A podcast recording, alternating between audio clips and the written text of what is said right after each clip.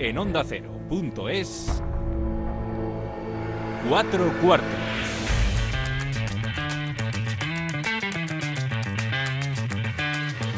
David Katz.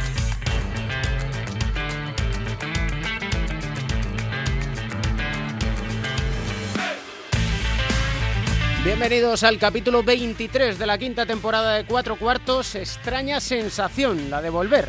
Emociona, la verdad. Y si me hizo casi llorar sentarme en mi pupitre del Palacio de los Deportes de Madrid, ni os cuento a los aficionados que vuelven a las canchas y ni qué decir a los jugadores y entrenadores que vuelven a recibir ovaciones y silbidos. Es al final de la temporada, pero es al fin y al cabo enorme ejercicio de resistencia y supervivencia del baloncesto y de todo el mundo. Ya queda menos. Nacho García y Sergio García de Peiro dan las últimas indicaciones.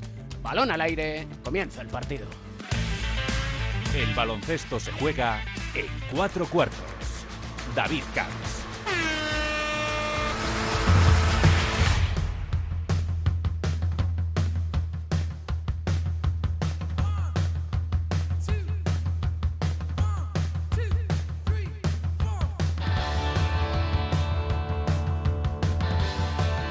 Analistas Pepe Catalina, Joe Llorente. Joe Llorente, Pepe Catalina, ¿cómo estáis? ¿Qué tal? Buenos días. Encantado, hombre. Encantado. Te vimos ahí en la foto esa penosa que pusiste ahí en, Twitter. Ahí. Lamentable. Absolutamente lamentable. Pero oye, había que hacer un Michael Jordan. ¿eh? Pepe, suerte tienes que no tienes Twitter. Bueno, bueno, pero puedo, puedo meterme a ver algunas fotos y eso, aunque no tengo la cuenta, puedo ver cosas como como Mirón. así que. O sea, que eres un cotilla. Bueno, no soy un cotilla en, realidad. De vez en cuando, pues me tengo interés en ciertas informaciones eh, o en seguir ciertas cosas.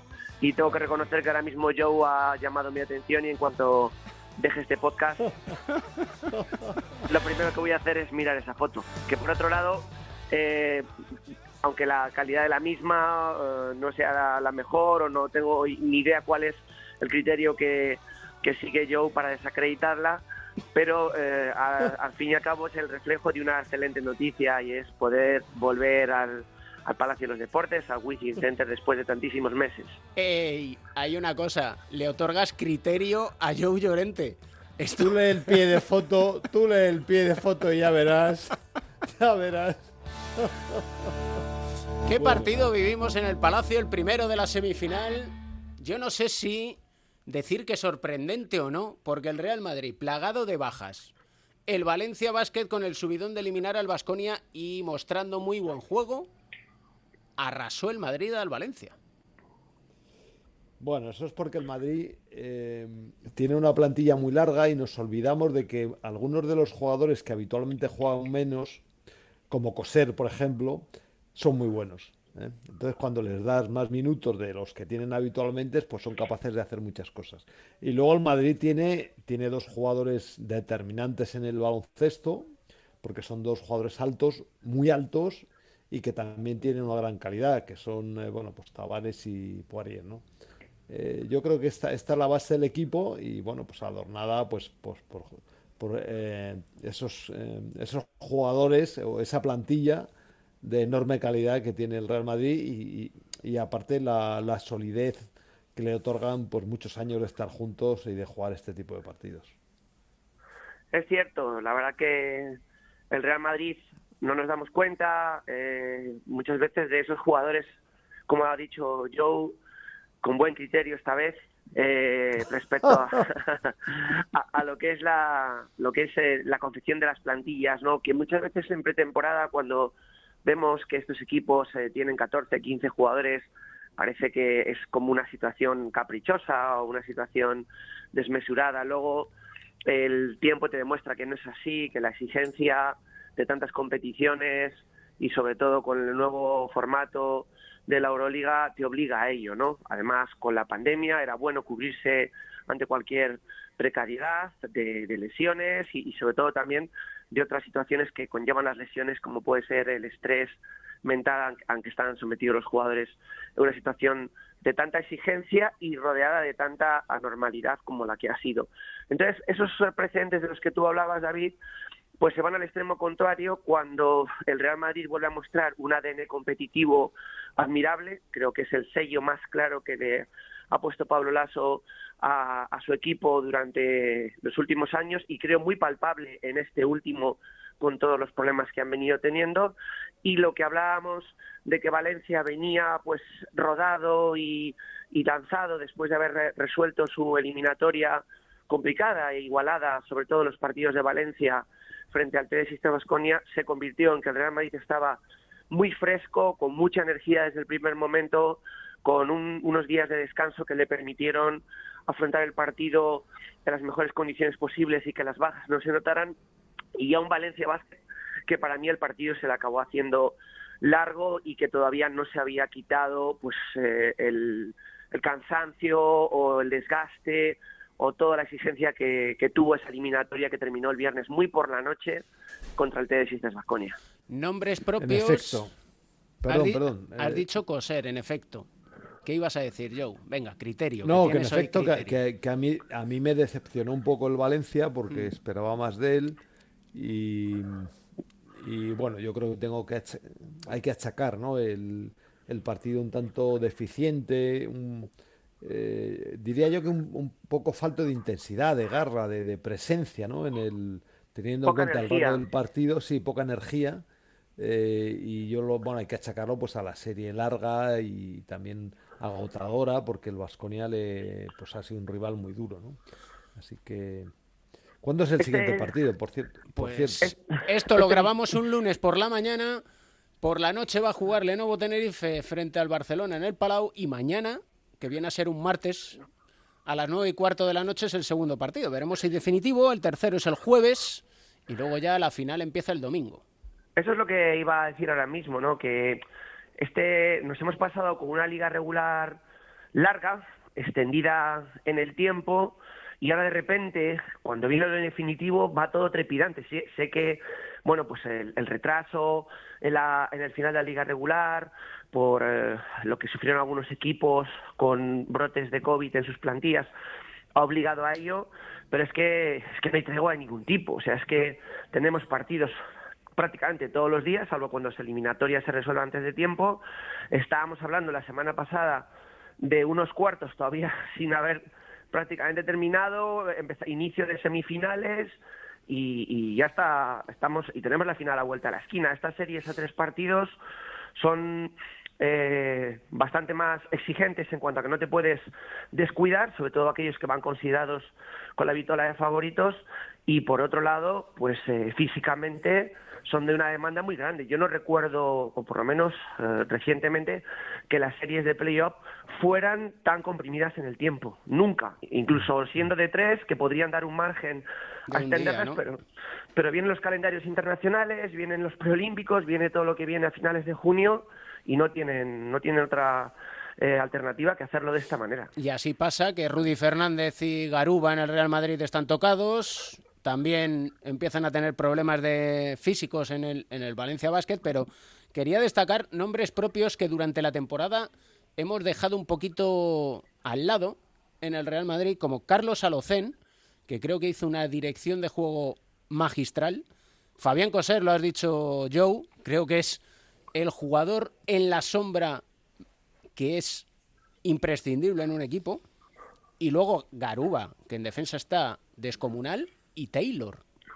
Bueno, como sigas dando nombres, nos ya está, por, ¿eh? porque con las ocho ausencias que había en el Madrid, bueno, por desgracia, no había más. es un jugador que, que, Pablo Lasso utiliza de forma intermitente, digamos, ¿no? Que le va dando y quitando protagonista, pues según le parece a Pablo Lasso, según las circunstancias demandan, y yo creo que también un poco, pues para, para darle descanso, ¿no? Porque de estar siempre en el primer plano hoy en día es agotador con lo que estamos comentando. Que para mí es un sinsentido, ¿no? O sea, todo esto es, eh, en la NBA pasa igual, ¿no? O sea, tienen las temporadas eh, que son larguísimas y luego se juegan la parte decisiva, la aprietan ahí, que los jugadores acaban reventados, que los partidos acaban siendo farragosos porque es que los jugadores no dan más de sí, ¿no? Entonces, yo creo que es, que es, eh, es un, no sé, es un malentendido esencial, ¿no? O sea, grosero, ¿no? Quiero decir, coño, reserva, reserva un plazo eh, para que el final sea glorioso, para que el final sea bueno y para que los jugadores se puedan lucir, no para que se arrastren, ¿no? Bueno, volviendo a lo que decías, pues Alocen muy bien, también estuvo, estuvo muy bien. Yo creo que es un base muy ordenado, ¿no? De, eh, a mí me parece de, corte de clásico. antiguo, ¿no? Clásico, sí. Em, y, yo creo que en, en este momento le viene muy bien al Madrid y Taylor pues pues eh, acertó muy bien en el triple, ¿no? Que llevaba el hombre una temporada un poco aciaga en este sentido, pero ayer estuvo muy muy acertado. Ya me callo. Pepe, adelante. Bueno, yo creo que Adis has apuntado muy bien, eh, porque ha sacado a colación nombres de los que no se habla habitualmente y que ayer se convirtieron en, en fundamentales, ¿no? Para sacar adelante con mucha solvencia un partido de semifinales contra un rival, no olvidemos que durante la temporada en ambas competiciones, tanto Liga CB como Euroliga, pues ha sido superior a ti. Eh, pues eh, se encuentra ante la responsabilidad de, llevar al equipo y lo lleva muy bien, con mucha solvencia, eh, con mucho ritmo. Creo que le metió mucho ritmo al partido. Es un jugador muy talentoso, es un jugador con buenas condiciones físicas, es decir, muy adaptado a la modernidad en la posición de base, pero sin perder eh, esas constantes del base tradicional. Y creo que lo hizo bien, salvo en, en la parte final, donde Valencia se pone a presionar la salida de balón y creo que se empeña mucho en el bote, incluso Pablo Lasso se enfada con él porque no saca la presión con pases en vez de bote y hace que haga una pérdida de balón, lo hace muy bien. Menuda bronca le cayó. le, cayó una buena porque ¿eh? sí, se estaba metiendo en líos que estaban eh, complicando un partido que estaba más que descomplicado. Y por otro lado, pues lo de Caser siempre rinde, es un jugador que quizá pues eh, no se le vea tanto como se ve a Carroll, que sale de un bloqueo, otro bloqueo, de un carretón por línea de fondo. es un jugador más de ocupar muy bien los espacios, de estar en las esquinas, en las diagonales, de terminar bien los contraataques, pero tiene una gran calidad. Y luego ya pues lo de Garúa es, bueno, yo creo que algo muy constante. Es un jugador que, de esos que hacen falta, un especialista defensivo que puede defender en dos posiciones, que corre bien el campo y que luego cada día va más en ataque. Y Taylor es un jugador que el Madrid le tiene que agradecer mucho, porque siempre ha estado para la causa, siempre ha estado para la causa. Jugador que ha hecho muchas cosas en la oscuridad, muchas cosas también en esa labor de obrero del baloncesto y que si encima pues tiene un día como el de ayer, pues fantástico. Y luego el sempiterno Carl. Yo, a mí me gustaría saber, debe ser un poco primo de los Llorente, me gustaría saber qué come Carroll, qué bebe Carroll, cómo descansa Carroll, para seguir a este nivel con la edad que tiene. Es, vamos, es admirable. Yo estoy cerca ya de volver a poner un póster de un jugador en la, una habitación. Hacía mucho que no lo hacía y lo mismo pongo el de Carlos. Igual, no sé si lleva dieta paleo como lo hace los Llorente Gento, pero, pero casi. Y como este podcast va también a toda velocidad y probablemente quien lo escuche a lo mejor sea un martes por la mañana y ya hayan jugado el primer partido Barça-Tenerife, más allá de presagiar qué es lo que puede suceder o cómo sucede, yo destacaría dos nombres propios al hilo de Carroll y que parece que también tienen el elixir de la juventud, que son Marceliño Huertas y Pau Gasol. Bueno, yo de Pau Gasol no diría tanto. ¿eh?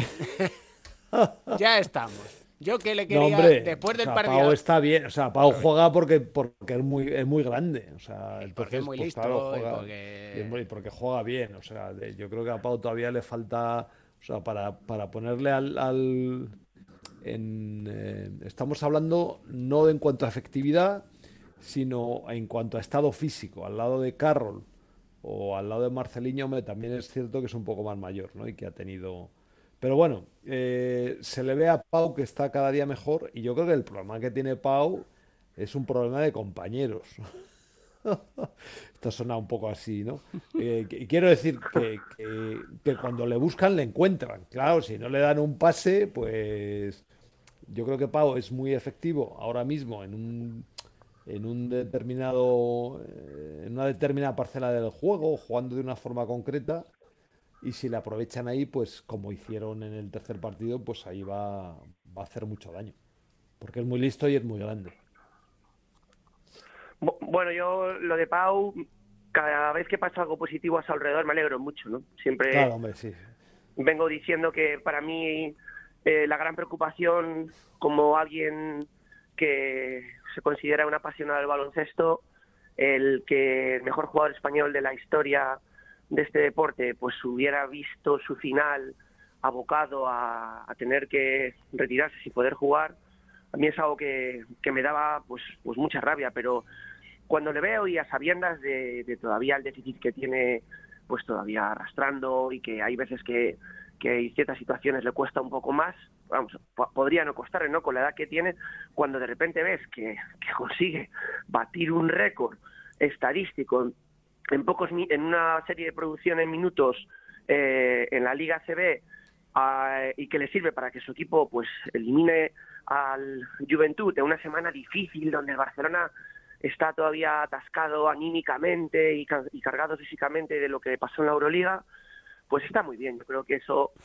es una gran noticia porque disfrutamos de ello, porque nos hace ver que todavía Pau tiene esa utilidad que deseábamos, que podíamos dudar, pero que está confirmando, aunque no sea tan determinante, pero sí que en algunos momentos puede llegar a ser decisivo. Y lo de Marceliño, pues hablamos otro del elixir, es que es terrible, o sea, es, eh, es una pasada las veces que, que Marceliño uno ha podido llegar a pensar, bueno, ya Marceliño bajará un poquitín, ya son años, pero es que sigue jugando en la élite, es que Marceliño no, no se ha bajado de equipos, salvo que el inicio en Bilbao y Bilbao llega para arriba, no se ha bajado de equipos de exigencia y sigue haciendo lo mismo de la misma manera, con, con un criterio, con una solvencia, con una plasticidad, la verdad que da, da gusto verle, ¿no? Tampoco piensas que puede tener ya la edad que tiene ni los años que lleva y es una de las claves para que el Lenovo Tenerife, que tiene también un equipo pues de, de los mejores de esta liga, como se ha demostrado, y que no es de sorprender que está en semifinales, esté donde esté. Un, remate rápido. Venga, eh, Pau, Pau, además es que es un santo varón. O sea, el otro día en el segundo partido hay tres ocasiones, pero vamos, más claras no puede ser, que no le pase al balón Bolmaro y cuando se va al descanso, en vez de sacar una metralleta y, el tío le, da la mano así muy cariñosamente, le dice como, venga, va, venga, chavalín, venga, dale. O sea, el tío, o sea, con una, con un, es un, buen humor y, una, exactamente, o sea, en plan padrazo, tú lo has dicho muy bien. Y Marceliño, el Tenerife tiene una cosa, es el equipo más estable de la liga. ¿eh? Eh, eh, o sea, es el equipo que nunca pierde el ritmo, o sea, teniendo en función de las posibilidades de cada cual, ¿no? Pero es, es un equipo que funciona como un reloj y funciona como un reloj como por gracias a Marceliño. Y ya la próxima lo comentamos. Decimosexto jugador de la cantera del Madrid que debuta con Pablo Lasso. Juan Núñez, 17 años. Qué perla. Pero de eso hablamos otro día. Muy bien. un abrazo fuerte a los dos. Gracias por poner criterio, Pepe, ante el desatino de Llorente. Nada, y ahora según según cuelgo me voy a ver la me voy a ver la foto de esa ahora mismo, vamos. La foto. Si quieres te, si quieres te la mando, eh, no hay problema. Pues, oye, pues fíjate, así no tengo que andar eh, por Twitter sin tener cuenta de Twitter, te lo agradezco. Mira, pues ahí va, eh. Mírate el teléfono. Mira, esto esto sí que es vivo y directo. O sea, en esto vamos a alargar simplemente para complacer a Joe Llorente. Toma, Pepe. La foto y el pie de foto. No, el pie de foto simplemente es un I'm back. Ya está. Bueno, joder, ya, está, pero Está muy bien esa foto, pero parece ser que el problema es el pie de foto, no la foto en sí. por lo que me ha parecido entender. Claro, joder. Bueno, ¿qué pasa? Yo siempre he soñado con ser Michael Jordan, ahí me he quedado. Sí, sí. ¿Qué Yo que te diga? En la foto te veo bien. Eh, te sigues pareciendo a John Malkovich igual que antes de la pandemia. que estoy tranquilo. Con o sin mascarilla. Da lo mismo. Un abrazo, señores. Señores, muchas gracias. Hasta luego.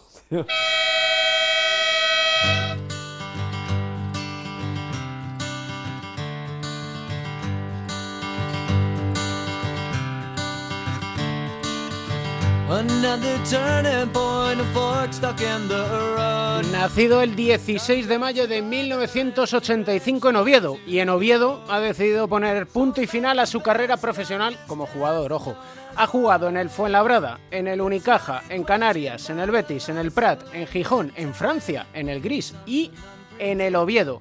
La verdad es que le tengo especial cariño, aprecio y admiración e igual va a decir que exagero si digo que es de esas personas imprescindibles en un equipo y que es un grande, que dice hasta luego. Don Saúl Blanco, ¿cómo estás? Bien, bien, bueno, un poco sonrojado, ¿no? Por todo lo que has dicho, pero bien. No te sonrojes, hombre, no te sonrojes. La realidad es la que es. ¿Yo qué quieres que te diga? Son muchos años que nos conocemos, joder. Sí, pero tienes razón, ¿eh? exageras, exageras un poco. Exageras un poco. Mira, he cogido una canción, la verdad es que le daba dando vueltas yo, digo, a ver, ¿cómo hago para que le haga entretenida esta charla? ¡Qué miedo me tiene! Y esta canción de Green Day se llama Buen viaje, tiempo de tu vida. pues mira, no la conocía. Y entre otras cosas dice la letra, otro punto de inflexión. Pues sí, sí, sí. Eh, desde hace 10 días más o menos, pues eh, punto final a mi carrera como, como jugador.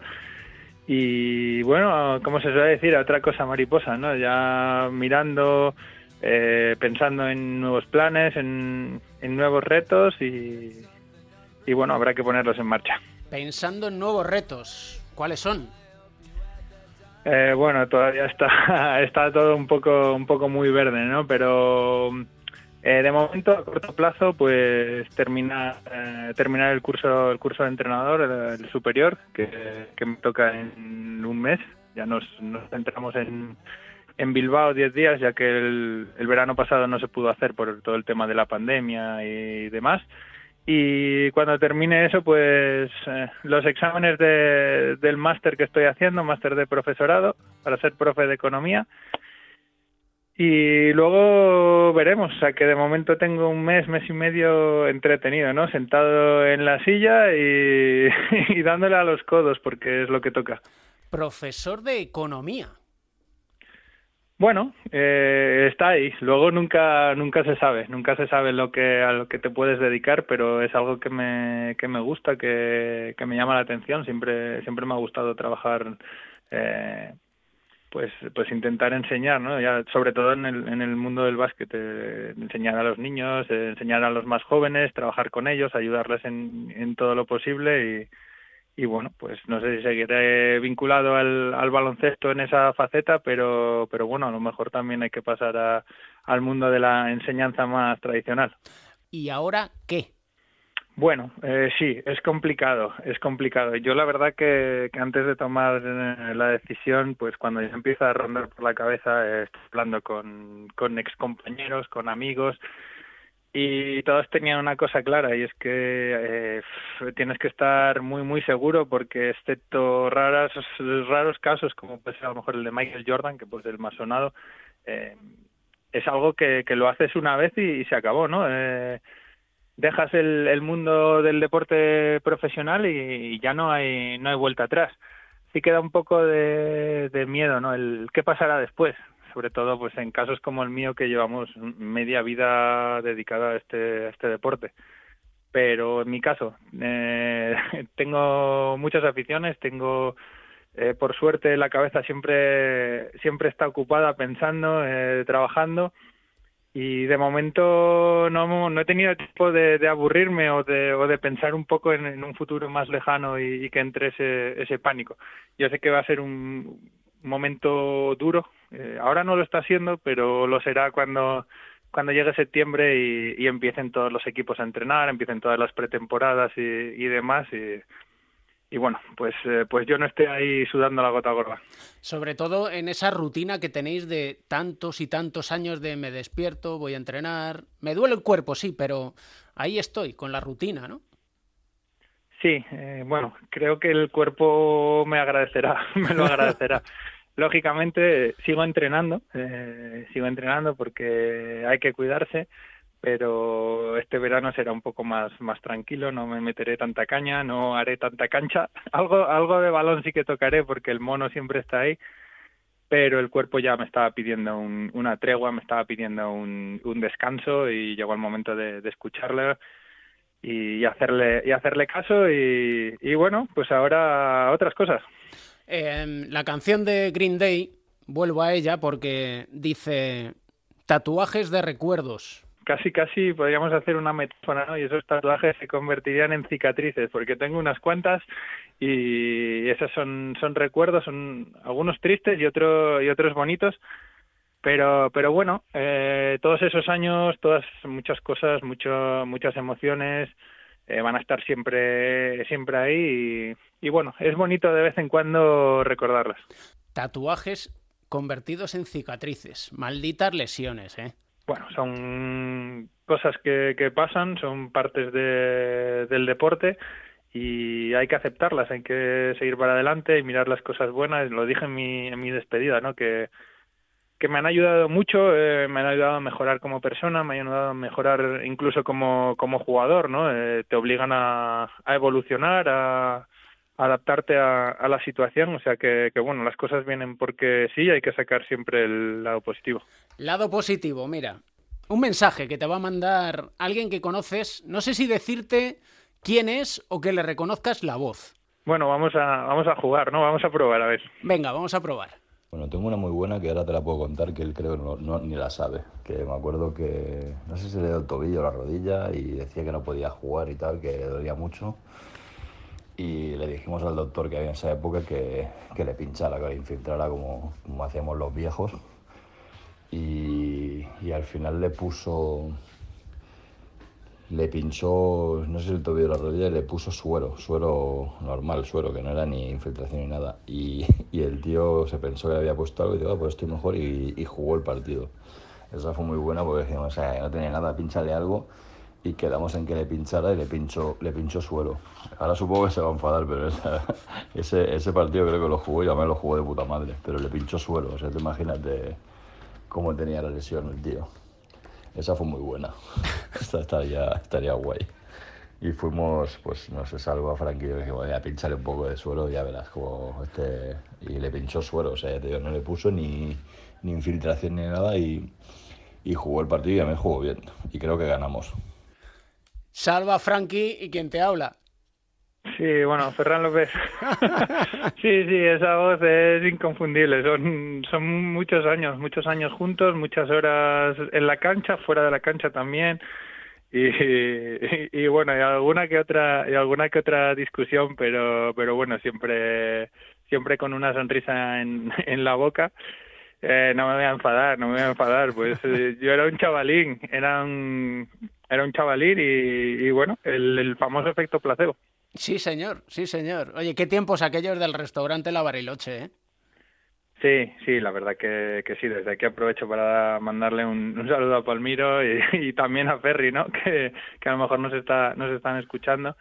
Eh, pues son muchas, eh, muchas horas allí, eh, muchos recuerdos eh, y, y, bueno, muchas lecciones aprendidas, porque al final yo llegué a Fuenlabrada con, con 20 años y te encuentras en, en un club con, con unos jugadores que, que son historia de, de la Liga CD, pues eh, Frankie Solana, Salvaguardia, eh, Ferran López, eh, Paraíso, es que son palabras mayores y, y tuve la suerte de, de, aprender mucho, mucho de ellos. ¿Tan pesado era Ferru? Bueno, todos los días, todos los días ahí. Eh, eh, era un poco, pero, pero bien, eh, yo, como digo, aprendí mucho, mucho, mucho de, ellos y, bueno, eh, como veteranos se portaron muy, muy bien con, conmigo y, creo que esa es una de las, de las claves de, que, bueno, de que haya podido mejorar y evolucionar como, como jugador y, y poder dedicarme a esto 18 años. ¿Quién ha sido el, digamos, mejor compañero que has tenido? Dentro de todos los que has tenido o el que, digamos, eh, ha sentido más su, su apoyo?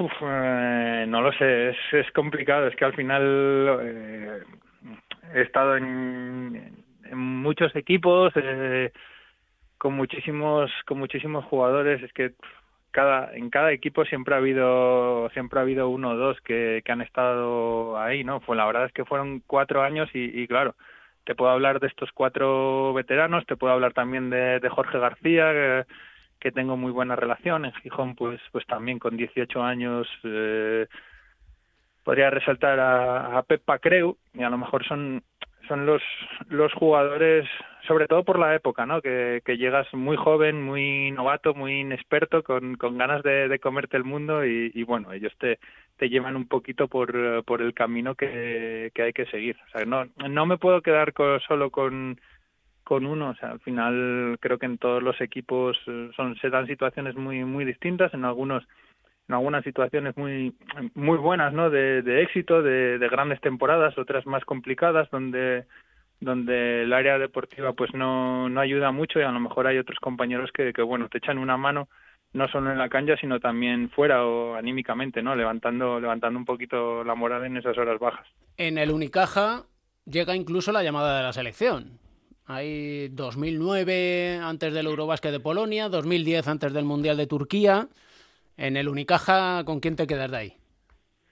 Bueno, pues creo que me quedaría con, con dos eh, pues dos jugadores que, todo el mundo todo el mundo conoce que son lógicamente Bernie porque bueno era el capitán eh, además bueno pues son muchos muchos momentos en, en la cancha en los entrenamientos uno enfrente del otro misma posición nos defendíamos y, y luego también pues pues con, con Jorge Garbajosa no eh, él llegó llegó a mitad de temporada en mi segundo en mi segundo año allí y, bueno hicimos hicimos buenas migas seguimos teniendo buena relación o sea que, creo que me quedaría con, esos dos nombres. Y luego Tenerife sí llegué en un proyecto muy muy ilusionante de, de dos temporadas y media en, en Málaga pues pues bueno donde donde los resultados deportivos no no ayudaron mucho y, volví a ser un, un, jugador, un jugador importante. Llegué en un grupo, pues, conseguí encajar, ¿no? En, en, un grupo ya ya hecho que había conseguido, pues, ganarlo todo en la en la Leporo. Y ahí sí que me voy a quedar con un nombre, pero no va a ser un compañero, va a ser el entrenador, Alejandro Martínez. Tenemos muy muy buena relación y y bueno, él fue un factor clave para que yo fichase allí y, y renovase allí pues pues dos veces. Al final son cuatro temporadas con, con dos renovaciones, o sea que eso dice mucho. ¿Quién es el entrenador que ha sido más duro contigo? Mm, a ver, mm, hay que... Ojo, duro en el buen sentido, ¿eh? No, ah, vale, vale, eso te iba a decir, que hay que matizar la palabra, la palabra duro. Eh, a lo mejor Luis Casimiro, eh, lo tuve en Fuenlabrada y lo tuve tres años y la verdad que, que me costó al principio me costó me costó mucho eh, Luis era de esos entrenadores que que bueno que le gusta jugar con, con jugadores veteranos y, y a mí me costaba me costaba jugar pero al final a base de, de, trabajo pues pues conseguí no ir poco a poco temporada a temporada arañando minutos hasta ser un, un jugador importante además me parece un, un pedazo de entrenador que se ha sabido adaptar que que ha sabido evolucionar también y, y bueno, eh, ahora que estoy haciendo el curso y, y, ya piensas de otra de otra forma te das cuenta de, del buen trabajo que, que desempeña. De hecho, bueno, es campeón de liga. Y un segundo sonido que te traigo de un compañero tuyo en Tenerife, a la Parque Amigo. Hola Saúl, ¿qué tal? Bueno, soy Javi Irán, te quería enviar un saludo muy grande. Has hecho una carrera muy muy bonita y bueno, me preguntaron si podía contar alguna anécdota o algo y en general me quedo con, pues, con buenos recuerdos que tuvimos en nuestro paso por Tenerife, creo que un sitio en el que vivimos los dos muy bien y en el que disfrutamos mucho. Además éramos compañeros de, de marca, me acuerdo la foto con los superhéroes, me acuerdo bueno, de, de los viajes, etcétera, y espero que, que disfrutes tu nueva etapa, ¿vale? Un abrazo muy grande y que todo vaya bien. Sí, bueno, aprovecho para darle las gracias a, a Javi eh, sí, pasamos mucho tiempo juntos porque además durante los dos años que, que compartimos vestuario, pues en, en, los viajes éramos éramos compañeros de habitación, o sea que, que bueno, hay muchas muchas vivencias aparte de, de las que se pueden ver dentro de la cancha. Y la anécdota esa de los superhéroes, pues bueno, los dos junto con Rodrigo San Miguel y con y con Nico Ricciotti, pues estamos patrocinados por la misma marca eh, sacó una línea de superhéroes y nos mandaron a cada uno pues la camiseta de, un superhéroe. Ahí tuvimos un, unas fotos, nos hicimos unas fotos y luego, bueno, cuando tuve la, la lesión del brazo, eh, Javi aprovechó para, para colgar eh, alguna, alguna de esas fotos, bueno, haciendo un poco la metáfora, ¿no? De, de superhéroe, de volverás más fuerte y todas estas cosas.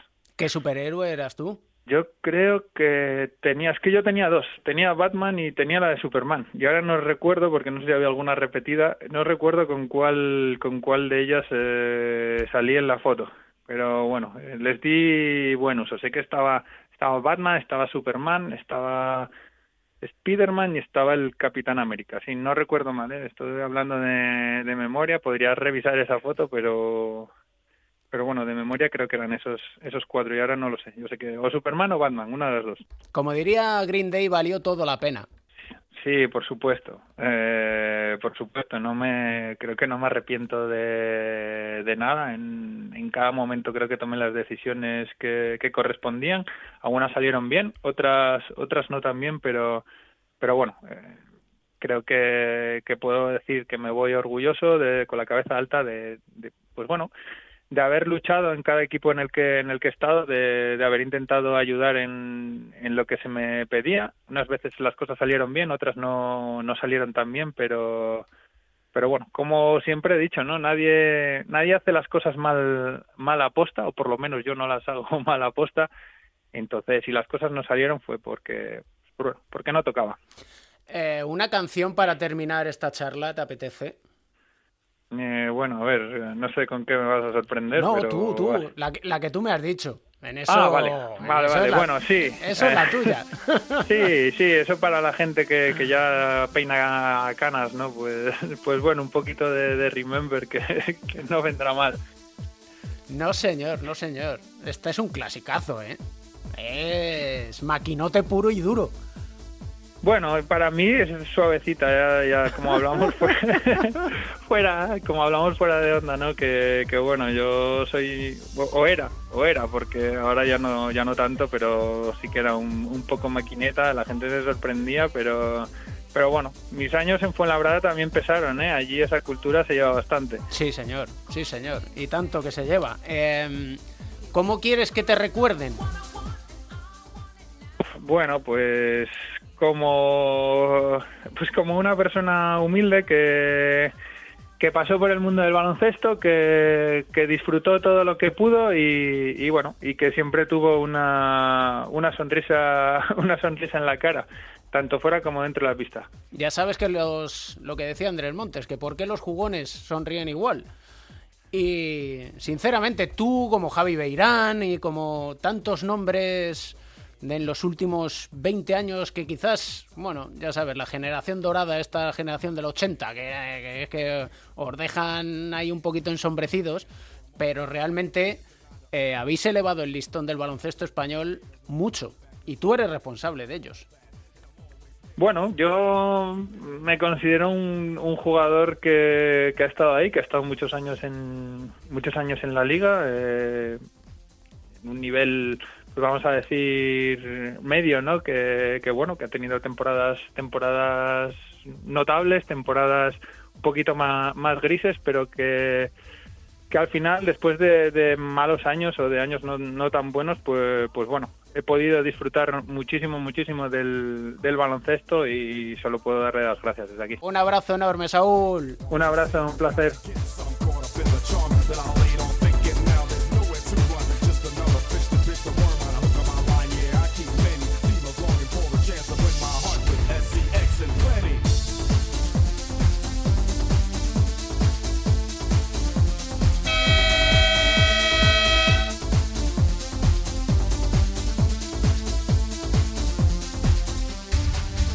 Cagada que hicimos el otro día eh, es que, es que vamos a descansar menos, ¿no?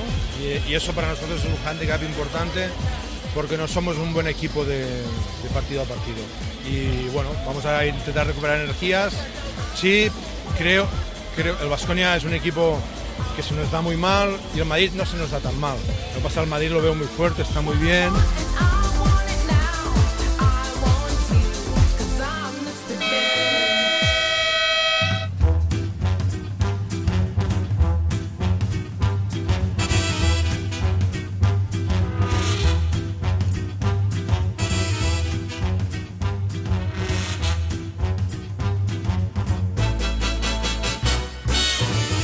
Tiempo para la psicología del deporte con nuestro psicólogo del deporte, medallista olímpico, José Manuel Beirán. ¿Cómo estás? Muy bien, David, disfrutando de los playoffs. Hay un dicho que dice: monto un circo y me crecen los enanos. Y un poco yo creo que los entrenadores, cuando vienen momentos de muchas lesiones, pueden llegar a pensarlo. El hecho de, Uf, ¿y ahora qué hago yo? si otra vez se me lesiona uno y otro y otro? Lo digo sobre todo por el Real Madrid, que tiene cinco ausencias, seis ausencias y además llega un partido y tiene dos tocados más. Y, sí, parece que, muchas veces pasa todo a la vez. El problema del Madrid es que le ha pasado ahora al final, sobre todo, ¿no? Bueno, aparte de la lesión de Randolph, claro, y, más problemas que ha tenido, como todos los equipos. Porque todos los equipos, esta ha sido una temporada muy extraña y con muchas ausencias y muchos problemas a lo largo de la temporada. Pero es importante cómo estés, cómo, cómo está el equipo para el final. Por ejemplo, hay veces que para el entrenador, eso que decías, el entrenador a veces dice que, eh, ¿y ahora qué hago? y tal. Mm, a veces te está quitando mucha presión, una cosa así. O sea, ahora mismo nadie puede obligar al Real Madrid a ser campeón. Y sin embargo tiene muchas posibilidades de serlo. O sea, lo mismo que el Barcelona, incluso Valencia todavía está ahí, ¿no? Con el Madrid.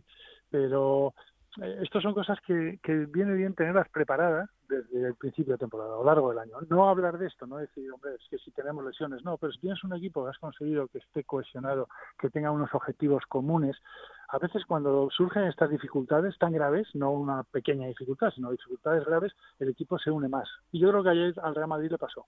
Pero mm, les pasa a muchos equipos, le ha pasado al Vasconia alguna vez.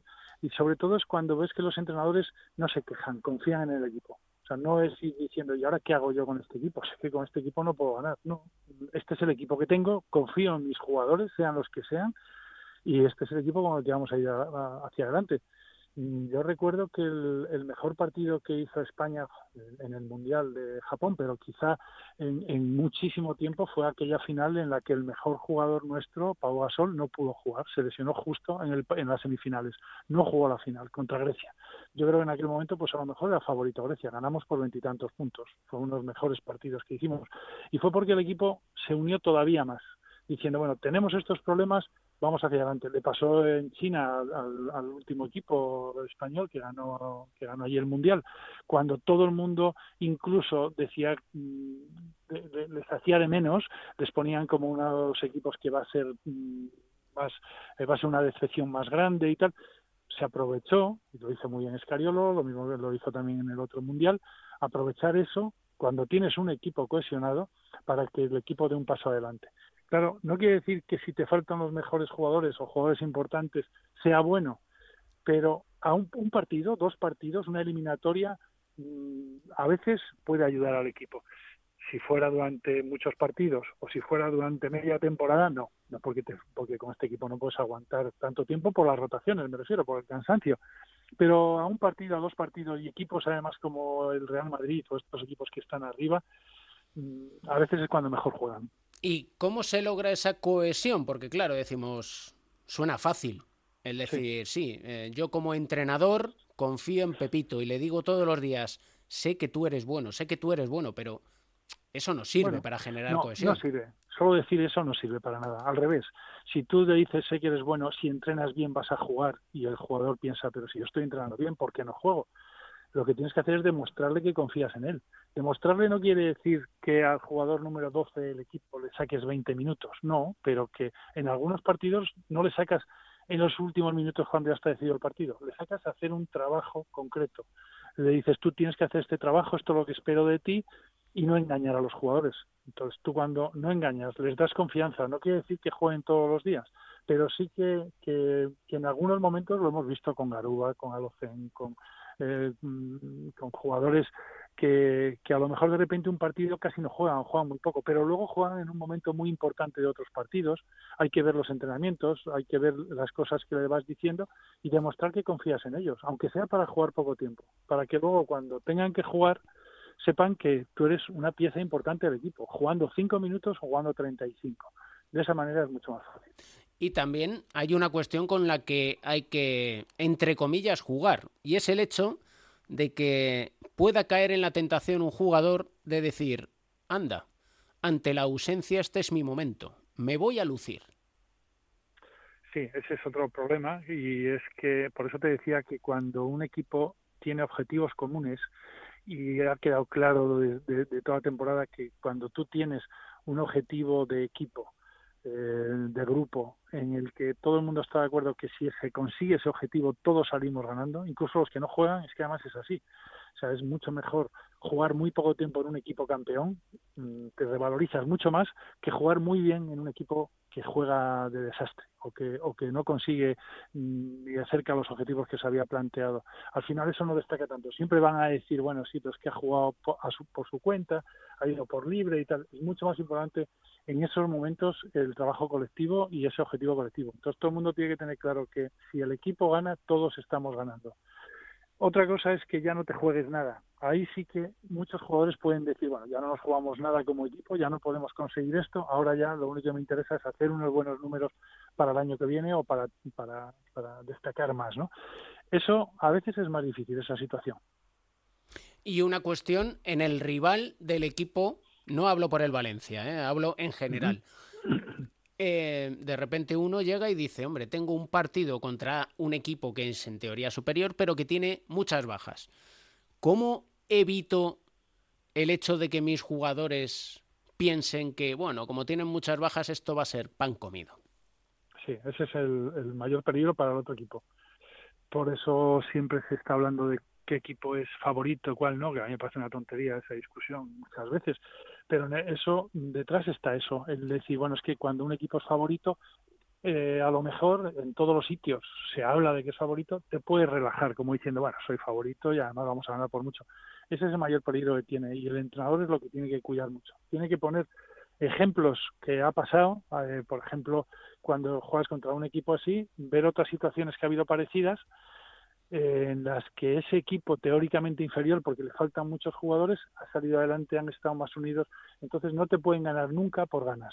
Puede ser que, que, el otro equipo juegue bien, las metas, pero nunca por falta de esfuerzo. Ese es, ese es, ese es un trabajo complicado del entrenador. Ya te digo, a veces es más complicado ese trabajo porque lo tienes que hacer en un momento determinado, el del equipo que parece que lo tiene todo a favor, que el otro, que en el que durante todo el año se estaban intentando dando dar confianza a los jugadores y que en el último momento ves que el equipo está, está unido. Nadie cree en nosotros, somos nosotros los que tenemos que creer en el equipo, mm, eso a veces puede unir al equipo. Y el otro tiene un trabajo un poco más complicado a veces, que es decir, bueno, oye, que es que van a salir chavales de 17 años a jugar contra nosotros. O sea, que no tengan más ganas. O sea, otra cosa es que, bueno, les salgan las cosas bien, son buenos jugadores, a pesar de la edad, aunque no tienen esta experiencia, pero nunca eh, nos puede faltar eso. Y, bueno, eh, por, eso es, tan, tan interesante estos playoffs. Todos lo son, pero estos especialmente, porque son una temporada muy diferente a las demás. Y unos equipos crecen ante la adversidad y otros quedan noqueados por sorpresa, por no estar precisamente. Sí, sí, sí. Y, y además, en el caso del Real Madrid, porque lo he vivido más de cerca, nunca le puedes dar por perdido en los momentos difíciles. Justo es cuando, cuando salen adelante. Cuando ya dices, mira, esta eliminatoria, le ha pasado en, en los últimos partidos eh, en la Euroliga. Los últimos partidos de la Euroliga ya nadie le daba nada por ellos. Tenían que ganar en los campos más difíciles, a los equipos más difíciles, parecía que ya era imposible. A es con, con, con muchas eh, ausencias y es cuando jugaron fenomenal pero es que ha pasado muchísimas veces, lo hemos visto tantas veces, lo hemos comentado muchas veces con los equipos de veteranos, les pasa a los equipos grandes y les pasa a muchos otros y bueno, este es un trabajo que además también ya no es una temporada, es a lo largo de muchas temporadas. Eso también se va contagiando. Y eso es lo que marca el que haya un equipo campeón o con perspectiva de ser campeón y otro que intenta ser campeón pero que siempre el clásico término de es que le falta algo. Pues ese algo. Y esos, equipos campeones, además, puede que no ganen, pero nadie les puede reprochar nada por el esfuerzo que han hecho al final, por cómo han competido, como le pasó antes de ir a Final Four, al Real Madrid. Eh, nadie les puede reprochar. Entonces, eh, eso, eso también te sigue dando confianza en el equipo y sigue aumentando esa, esa carga de confianza que tienes. Y sigue aumentando esa cohesión grupal que tiene, por ejemplo, el Real Madrid. Siempre un aprendizaje con José Manuel Beirán, nuestro maestro psicólogo del deporte y medallista olímpico. Un abrazo muy fuerte. Y para mí también, muchas gracias. Un abrazo.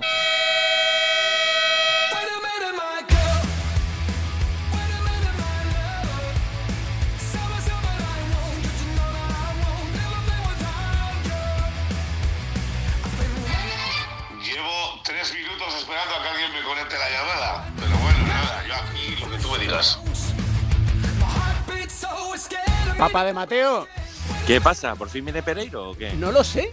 Si te digo la verdad, es un misterio, ya lo has escuchado. Está esperando que conecten la llamada. ¿Tendrá morro? ¿Tendrá morro? Pereiro, compórtate que tenemos protagonista de altura. Bueno, tienes protagonista. Ya de altura, pues sí es alto, eso sí es verdad. Hombre, vamos, ya te digo yo, un 82 más alto que yo es, que ¿Un Edu 82 también. solo mide? Bueno, No, no, el más alto. que no. Ya te digo yo que no. Hombre, que sí. Me pongo de pie, porque tumbado ya va él. Ander Mirambel, ¿cómo estamos? Muy buena, muy buena. Sí, sí, un 82, lo has dicho bien. Y 81 kilos de peso. ¿Eh? Si es que no hay nada como prepararse, no hay nada como la Wikipedia, también te digo, Ander. Sí, sí. Bueno, pues dicen muchas mentiras a veces, ¿eh? No, Hombre, como que tú puedes entrar y editarte. O sea, tú de repente puedes decir, eh, bueno, ¿qué soy? ¿Licenciado en Ciencias de la Actividad Física y del Deporte? Bueno, y astronauta. Y te pones Ander Mirambel, astronauta. ¿Sabes? Bueno, tú entras y pone campeón olímpico en las últimas 23 ediciones. Pues, pues, es- pues se lo puede poner. así. No, pero el, el título de mejor broma Pereiro sí que lo debo tener aún. Ah, eso sí, eso sin lugar a dudas. Con una troleada que me clavó el Jeta. Eso lo tenéis que explicar, porque aquí estamos... Pues yo- nada, yo Pereiro, no sé si- tú. Yo, yo- yo no, yo no sé si me apetece explicarlo porque donde estaba yo era un poquito comprometido, pero bueno, venga, va, vamos al lío. Eh, ¿Esto qué año era? Uf, ha llovido mucho. Yo que Pochettino estaba en el equipo. 2011 2012, sería. 11, 12, por ahí, después de los juegos, yo creo, sí, sí. Bueno, pues estaba yo, había ido yo a casa de una Antonia en, en Cáceres, si no recuerdo mal, o en Salamanca, no me acuerdo dónde coño estaba. Eh, y ya, imagínate, pues toda la noche ahí eh, tristras, no sé qué tal, y por la mañana desayunando como un capitán diciendo, ¡buah, impresionante! Pues recibo llamada. Ya la llamada era sospechosa, pues ya dices, joder, un fijo aquí a estas horas, digo, o me van a clavar una tarifa de móvil o algo pasa, ¿sabes? Y ya me llama aquí el Jeta este diciendo que, que tiene una oferta del español eh, para cubrir el hueco de Javi Chica, yo creo que era, Sí, de lateral sí, izquierdo. sí, que Chica, le sí. habían visto que claro que tenía velocidad y que llegaba a fondo y que ponía bien el balón y tal, y que para cubrir la baja de Javi Chica de ahí a final de temporada que, que jugaba con el español y que si me iba con él de representante. Y claro, ya me quedé yo pensando, digo, bueno, pues, tío, yo qué sé, pues yo me alegro un montón. Yo pensando, digo, pero vamos a ver, me la está metiendo doblada, pues yo tragando allí. Vamos, o sea, Eh, tú creyéndote que va a dejar el Skeleton Sí, sí, así en 10 minutos. por el fútbol. O sea, que una cosa es que Ander sea del español y otra cosa es que se vuelva loco. Dice, no, una prima de fichaje de no sé cuántos mil euros y para ti un tanto por ciento. Y yo diciendo, joder, ¿cómo me estás sentando el desayuno este tú? Y al final, al final ya cojo y digo, mira, me parece muy bien, pero búscate a otro que yo estoy muy a gusto donde estoy. Y quedé más bien que en toda mi vida, porque vamos, me lo pregunta tres veces y le vuelvo a decir, mira, dame la pasta, déjame en paz, ¿sabes? Pero no, no, aguanté muy bien el tirón.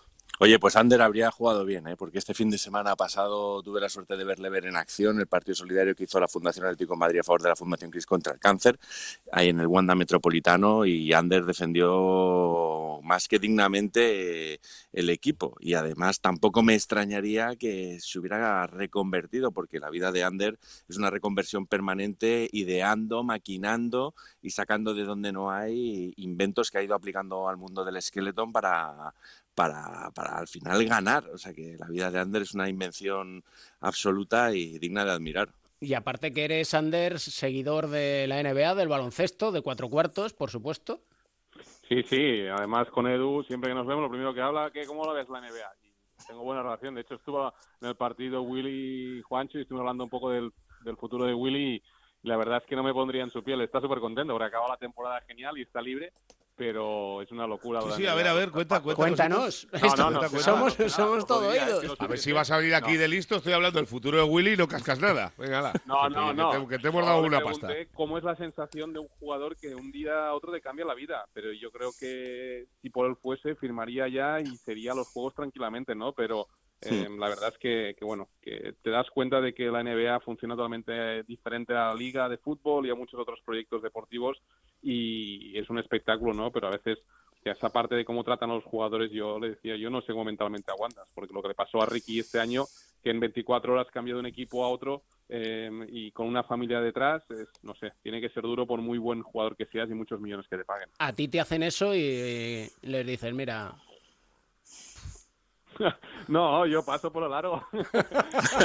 Al final es, es, parte del deporte, pero eso no significa que sea humano o inhumano, ¿no? Es, son las reglas del juego, igual que pues que puedan venir al evento de, del domingo con la Fundación Cris y la Fundación Atlético Madrid, pues igual un jugador de fútbol en activo no se puede acercar y ellos estuvieron allí disfrutando con nosotros, ¿no? Pues tienen cosas buenas, no tan buenas, o cuando se podía entrar en los vestuarios. Yo no sé si habéis tenido la suerte de estar en un vestuario de NBA después de un partido. Sí. Eso tiene que ser una gozada como, como periodista. Sí, All, sí, All Star Game como, de los... Como periodista, pero no te acerques mucho, que eso, esos son dragones todo, ¿eh? Sí, sí que es verdad que en ese sentido, Ander, tanto allí como aquí, ojo, que en Europa, por suerte, bueno, pandemia al margen... Ya, entras aquí a un vestuario de tal y te sale... Mira, me, mira. Yo qué sé, López Arostegui, que le quiero mucho, pues me parece muy bien, pero allí, yo qué sé, te sale Alonso Burrin y dices, joder. Me estoy intentando acordar del pivot, Edu, ayúdame. Pivot del Barcelona, o tú, Ander. Pivot del Barcelona de color negro, sí. grande, gordote, que jugó, estaba todavía Navarro. Eh... Y que luego se fue a Turquía a jugar. Se la dejo a Edu, que sabe más. No, no, sé, sé, sé quién dices, sé quién dices. Eh, ah, no me sale el nombre. Sé, sé quién dices. Pues, sí, sí, sí. sí. Eh, os puedo asegurar que el Barcelona campeón de liga, además fue contra el Madrid. Eh, y yo intentando entrevistar a Navarro, y te salió Gustavo. Y, y salió, su, y, y salió, amigo, ¿no? y salió Gustavo, y claro, miré a Navarro y recuerdo que Juan que me dice, pues así todos los días.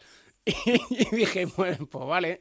Digo, ¿Qué pasa? ¿Que tenía número de seguridad social propio? ¿Cómo eh, era el tema ese? digamos que iba con chándal. En casa.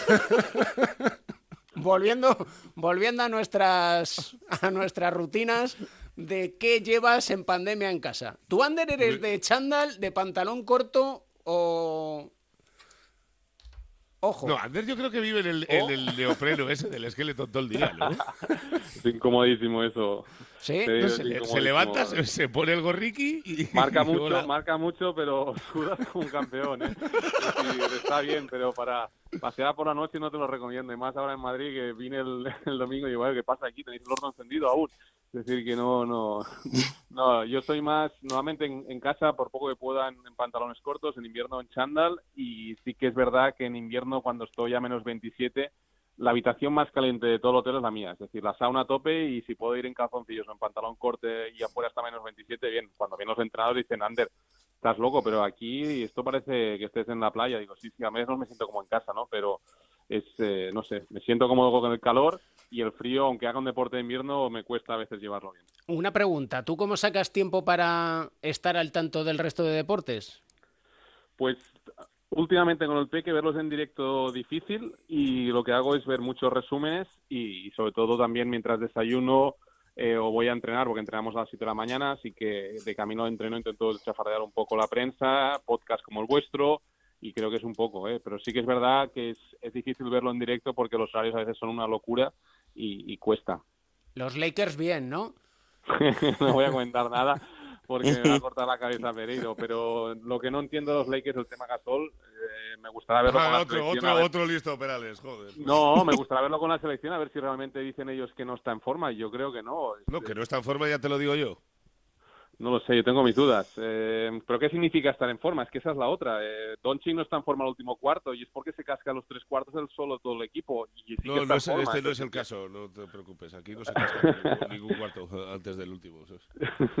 No, pero que es no una las está, que no está en forma, te lo digo yo. Ya hablando en serio, ¿eh? o sea, no, no ha ¿Sí? sido su mejor, no ha sido su mejor año, no, desde luego que no. Pero tampoco le has dado los minutos suficientes, yo creo. Joder, qué la pesadilla, pero que ha sido titular cincuenta y tantos partidos, que si no lo- lo- la lía él, no se ficha a nadie. O sea, que Drummond viene porque Margasol no ha hecho nada durante la temporada, nada. Bueno. Y en el último partido, para los Margas, estos que estaban todos pidiendo lo de Margasol, ahí lo tienes. Ahí está, Bueno, 40-14 Pero hay en el tema de cuarto. confianza y de trabajo en equipo y de trabajo emocional y yo quiero ver los juegos. Si los juegos no hacen nada diré, hostia, Pereiro tiene razón. Pero como la leí en los juegos, Pereiro, recuperamos esta llamada, ¿eh? graba esto. No, no, no. No, si la lía a los juegos, no te preocupes, que el que recupera la llamada soy yo, pero que me voy yo a los juegos y le arranco la cabeza, vamos, no tengo ninguna duda. Esto está todo Pero- preparado. Ha estado, Pero- ha estado muy bien y le agradezco mucho a David que haya elegido llamar a And- a Ander esta semana porque así tapábamos un poquito. No, hombre, es- es- La- es- es- la- está la bien. Eh, Ander, tú sabes, tú sabes que de todos los pronósticos que ha hecho Pereiro de los playoffs, yo creo que el único que ha cumplido ha sido el que pasaba a Brooklyn, ¿no? El resto yo creo que resto, ha, fallado, nada. ha fallado en todo, Sí, ha sí. fallado en todos, ¿no? Sí, porque decía que Denver a la calle, Sí. que pasaban los Knicks, Que pasaban Lakers y, Que pasaban Lakers. y Golden State también. eso es. Sí, sí, Sí, muy bien, muy yo- bien, todo, todo fino. Menos Bueno, pero lo hace con el que- corazón. No quiero saber la, la pronóstico de la Eurocopa por si acaso, no me lo digas, Pereiro. Ya No, no, esto- programa. ahí, no te, Pero- ahí no te preocupes, ahí no te voy a decir el de España porque creo que nos van a echar el primer día, pero vamos. Oye, que no es por nada, pero a Ander le había dicho, son cinco minutos y son muy buena gente. Yo me, me quedo charlando con vosotros. Pero ojo, ¿Te crees tú Ander- Que no, lo se lo sabe. ya? Sí, sí se lo sabe. Sobre todo lo que no sé si sabe son las imágenes de Clay Thompson, de, sí, de Clay Thompson, allí en Los Ángeles, que, les han- que le han cazado a las 5 de la mañana con... A la salida de una biblioteca con sí, unas amigas, ¿no? exactamente, a la salida de la biblioteca con unas amigas y un, y un libro debajo del ¿Qué, brazo. qué libro llevaba, por curiosidad? El libro de... La La EGB, Iliada, ¿no? la Mejor Iliada, meter la para no ¿no? torcer o cómo era el, el tema del libro Estaba- que no, tengo muy claro si era 50 sombras de Grey o, o estaba con los episodios Sí, nacionales. O, era, o era negratas de tres patas el libro, ¿no? No tenemos muy ¿Qué se hace en la. EGB, no? Volviendo a la EGB. Sea, madre. Bueno, ya con la que me ha liado Booker esta semana. Booker, que es novio de una de tus primas, ¿no? Sí, pero eso ya lo hemos contado pasa aquí. no Lo sé que pasa que que pasa que no sé cuál de ellas ya. A ver, No sé, una de, una de ellas. Vamos a ver. No, no, pero es, es, es impresionante y así, a, a modo de anécdota, yo que he estado varias veces en, en el estadio o en el campo de los Utah Jazz, porque tenemos un circuito de 45 minutos y es uno de mis pasatiempos, es decir, de poder ver a Ricky y a Neto y, y ver antes a los que habían, pues... Sí, eh, bueno, y porque que- debe ser el único pasatiempo que tiene la mierda de ciudad esa. O sea, que por, No, por tiene, cosas, tiene cosas chulas, tiene una mina de sal que puede estar el lago salado y puedes ir luego también de caza y la bici. bonito, Hay un tour de ciclismo allí impresionante. El tour Joder, de, de ahí salió Clay Thompson el otro día, de la mina de sal, joder, que no salía ninguno. Pues Ander, que- es- Ander, es que yo he defendido que ah, yo he defendido que Utah como ciudad para vivir familiar a mí no me parece un mal destino. Lo que pasa que también es en qué momento de tu vida vas a vas a vivir allí. Pero a, A ver, mí una cosa es la en leyenda- Salt Lake City, sí, sí. Una cosa es la leyenda de los mormones. Yo hice el tour de los mormones, ¿eh? Y te pasas una mañana viendo todo y te, luego te dan la Biblia y te, te fichan, ¿eh? Por si quieres formar parte del club de los mormones. Pero antes sí que funcionaba. Oye, mormones, tienes que tener diferentes mujeres para te pro- te procrear y tener que... Ahí las- está, ya me la gusta a mí ese. Pero esto ha cambiado ya. Es decir, a día de hoy ya es, es otra otro rollo y... Bueno, Ya, ya, no, tienen- ya no tienen varias mujeres, ya solo tienen una. Ahora una. Ahora Pues ya no tiene ni club. ¿no? Pues vaya historia, pues lo único, lo único que estaba medio chulo. Devin Booker, Kendall Jenner, no sé Kendall yo. Jenner, eso es. no sé Kendall yo Jenner. si tendrán ahí un pase para el club Para de los que- para el club- mormones. Para el club de los mormones, ya te digo yo creo. Para Oye, mí por es mi equipo el ca- el- favorito. el Yo creo que gana la, la liga. Los Jazz. Félix. Ya me he mojado. ¿Quién? Jazz, Utah Jazz. Oh, Ah, Dios. Utah Jazz. Ah, Dios, esto, esto sí que lo guardo. Madre mía, Utah Jazz, pero con Rudy Gobert, ¿de verdad tú te piensas, Ander, Gobert. que Rudy Gobert va a llevar al título a Utah Gobert, Jazz? tío, el jugador más inflado de la historia de cualquier deporte. Eh, don, don Rudy. Somos trastokers aquí, ¿eh? Como ves, Ander, aquí no, paramos. está, está cuchillo aquí. No, no, hoy, estoy, hoy muy relajadito. ¿eh? Le corto la cabeza. No, no. Tú, No, la- no, yo creo que va a ser revelación, la verdad. Eh, Bueno. Es mi sensación. Creo que va a ser un año diferente O sea, y, y la- creo que tienen una oportunidad. Sí y que es la verdad final que tiene un equipazo. Hostia, eh, no sé, aquí sí que me coges. Eh, Ah, o sea, va a ganar. Utah la NBA, pero la final no sabes contra quién. Que está Brooklyn jugando en el este, ¿no? Joder, madre mía. La jeta que tiene el bajarrampas este, de verdad. Madre mía. Joder, así, así no conseguimos que vuelva Oye. ¿cuánto, cuánto cuánto tiene Harden? ¿Qué le ha pasado? ¿Qué cosita tiene? Ah, se No, que al principio del partido. Sí, sí, pero No, ya yo es creo para que final tiene, toda que tiene para. ¿eh? alguno más, ¿eh? No, no, no, no, no acaba. Lo leí el otro día. Yo creo, excepto que le pinche milagrosamente o algo, no acaba la temporada. No tiene Fallo, pinta. ¿no? Bueno, pues, pues entonces mete Durant 75 cada partido solucionado, si no pasa nada. De momento Bueno, es duda en la serie ayer ante los metió Bucks. Griffin 18-14, ¿no?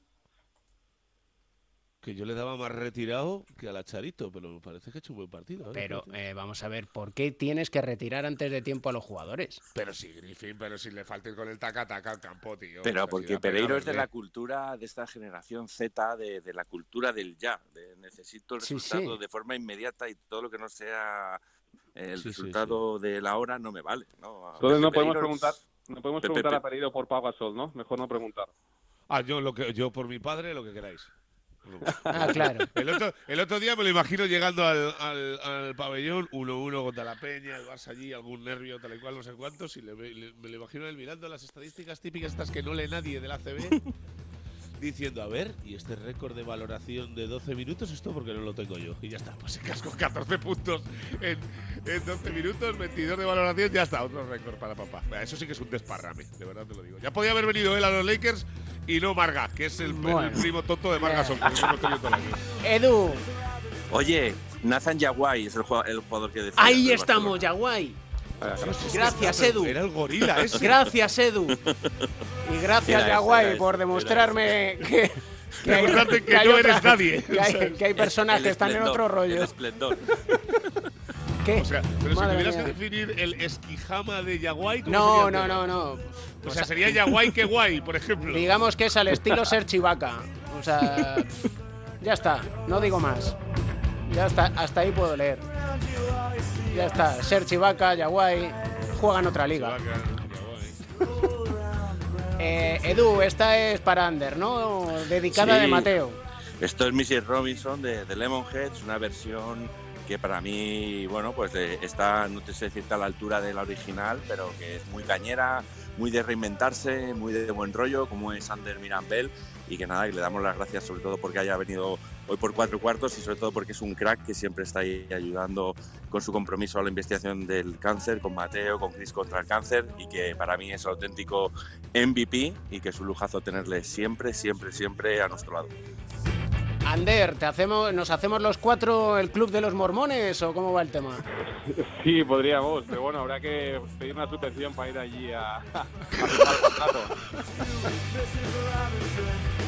Ander, aquí siempre tienes las puertas abiertas y los cuchillos en la mano. Y los pijamas Estoy- preparados. y, es- y espero la llamada cuando, cuando se cumpla mi profecía. Ojalá que así sea, que viva Mark. Aquí somos del club de Mark. O Luta Jazz. Aquí, somos dos. de dos cosas, de Margasol Nada. y de tirarnos 24 horas con el neopreno ese puesto. Lo, Sí, sí, lo sí, siento, Ander, pero sinceramente aquí somos de Denver Nuggets. Al menos yo, por Jordi Fernández. Pues si tú eres un chaquetas. tío. Yo soy un chaquetas.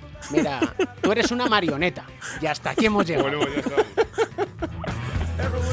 ya. Señores, gracias a todos. Chao, chao, abrazo. pasarlo Un bien. beso grande. Un beso, Ander, tío. Chao, chao.